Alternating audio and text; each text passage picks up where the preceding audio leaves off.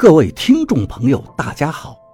您现在收听的是长篇悬疑小说《夷陵轶事》，作者蛇从阁，演播老刘。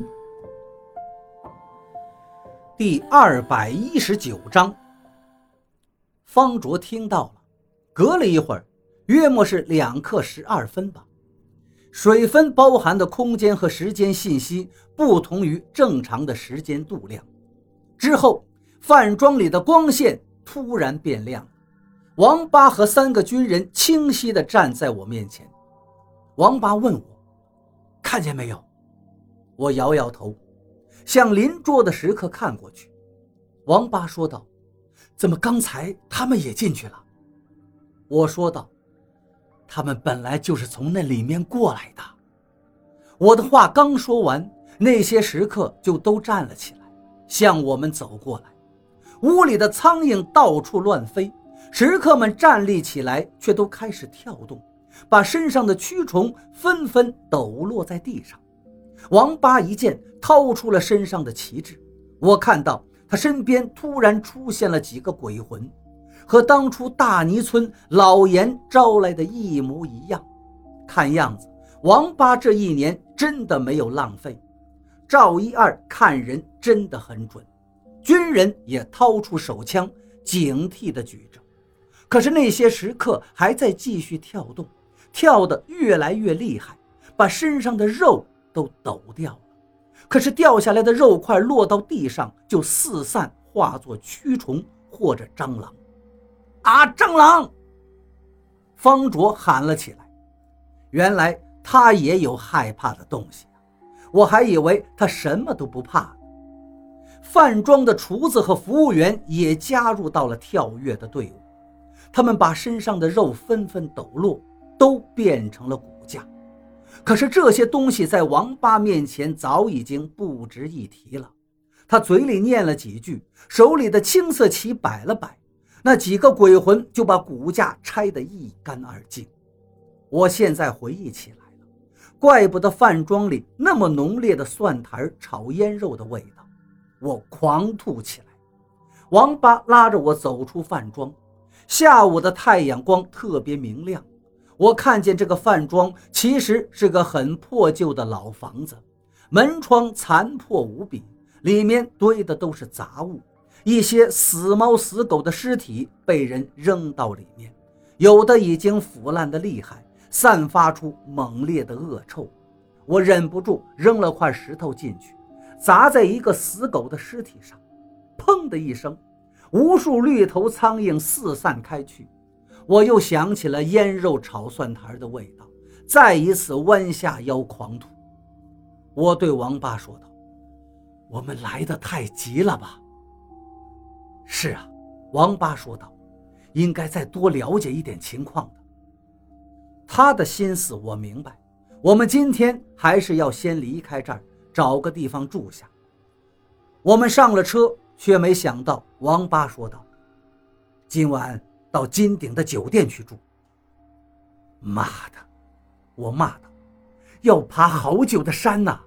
你忘了读书的时候我们爬了好久吗？老子都累死了。”王八笑道：“那坐滑竿吧，免得大半夜的还在爬山。”听他这么一说，我才放心。到了金顶，已是晚上子时了。我没想到，王八安排我们坐的滑竿，竟然是他所遇的鬼魂抬的。鬼魂们抬着我们在山路上飞奔，本来应该很早就能到达金顶。可是王八却要避开路上行走的游人，所以只好走走停停，耽误了时间。在金顶的宾馆安排好了住宿，吃了饭，王八并没有回房。我准备睡觉的时候，方卓却来找我，要我陪他到处走走。到了宾馆边的平台上，果然看见王八正坐在悬崖边的栏杆上。看着玉真宫的方向，怪不得他要到山的最高处来。原来他要重新仔细地看清玉真宫的方位。我走到王八的身边，翻过栏杆，坐到悬崖的边缘，脚下是无底的深渊，我的腿在一阵又一阵的发麻。我非常喜欢这个感觉。王八有恐高症，他从来都不敢这么做。当年坐在学校教学楼的顶端，我就是随意的坐在水泥墙墩的靠外侧，而王八却战战兢兢，不敢靠近。夜风吹过山巅，冷得我身上发抖。我把衣服扯紧了点点上一支烟，递给王八。王八接了。方卓在平台上到处乱窜，一惊一乍的。我和王八之间的话越来越少了。昨天在梨花湖宾馆，王八想跟我说话，我心里埋怨他，故意早早的睡觉。现在在这个环境里，眼看着空明的夜空，连绵的山峦，心胸陡然开阔了，不禁为自己跟王八怄气而觉得好笑。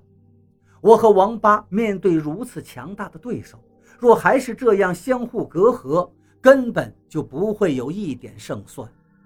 想通了此节，我主动对王八说道：“你喜欢另一个班的女孩，却让我去帮你送情书。”王八嘿嘿地笑了：“你差点被他班上几个男生打残废了。”“就是啊，那个出手最重的就是她的男朋友。”他们把我当成你了。我回忆起来，当年多开心呐！大家都傻不愣登的，没心没肺，哪像毕业之后有这么多的烦恼。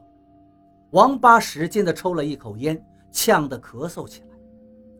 后来那个女孩说我很有意思，可以先处处。我说道：“估计呀，她是看见我被揍得够呛，心软了。”错。应该是他看见我的情书写的有文采，被打动了。王八纠正：“不是，你猜错了。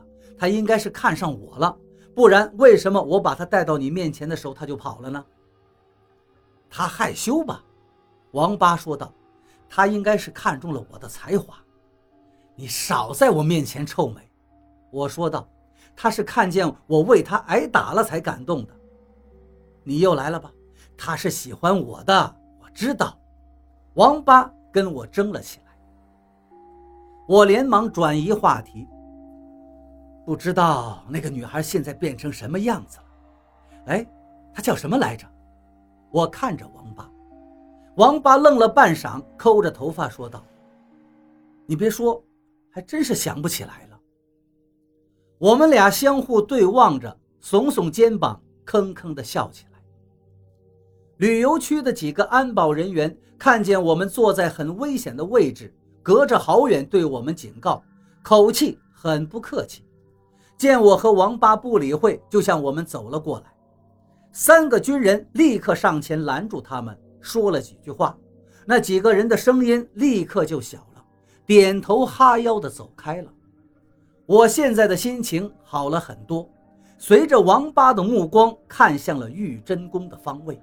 我对他说道：“那片山地，颜色好像变了。”嗯，王八说道：“现在，是他们的白天。”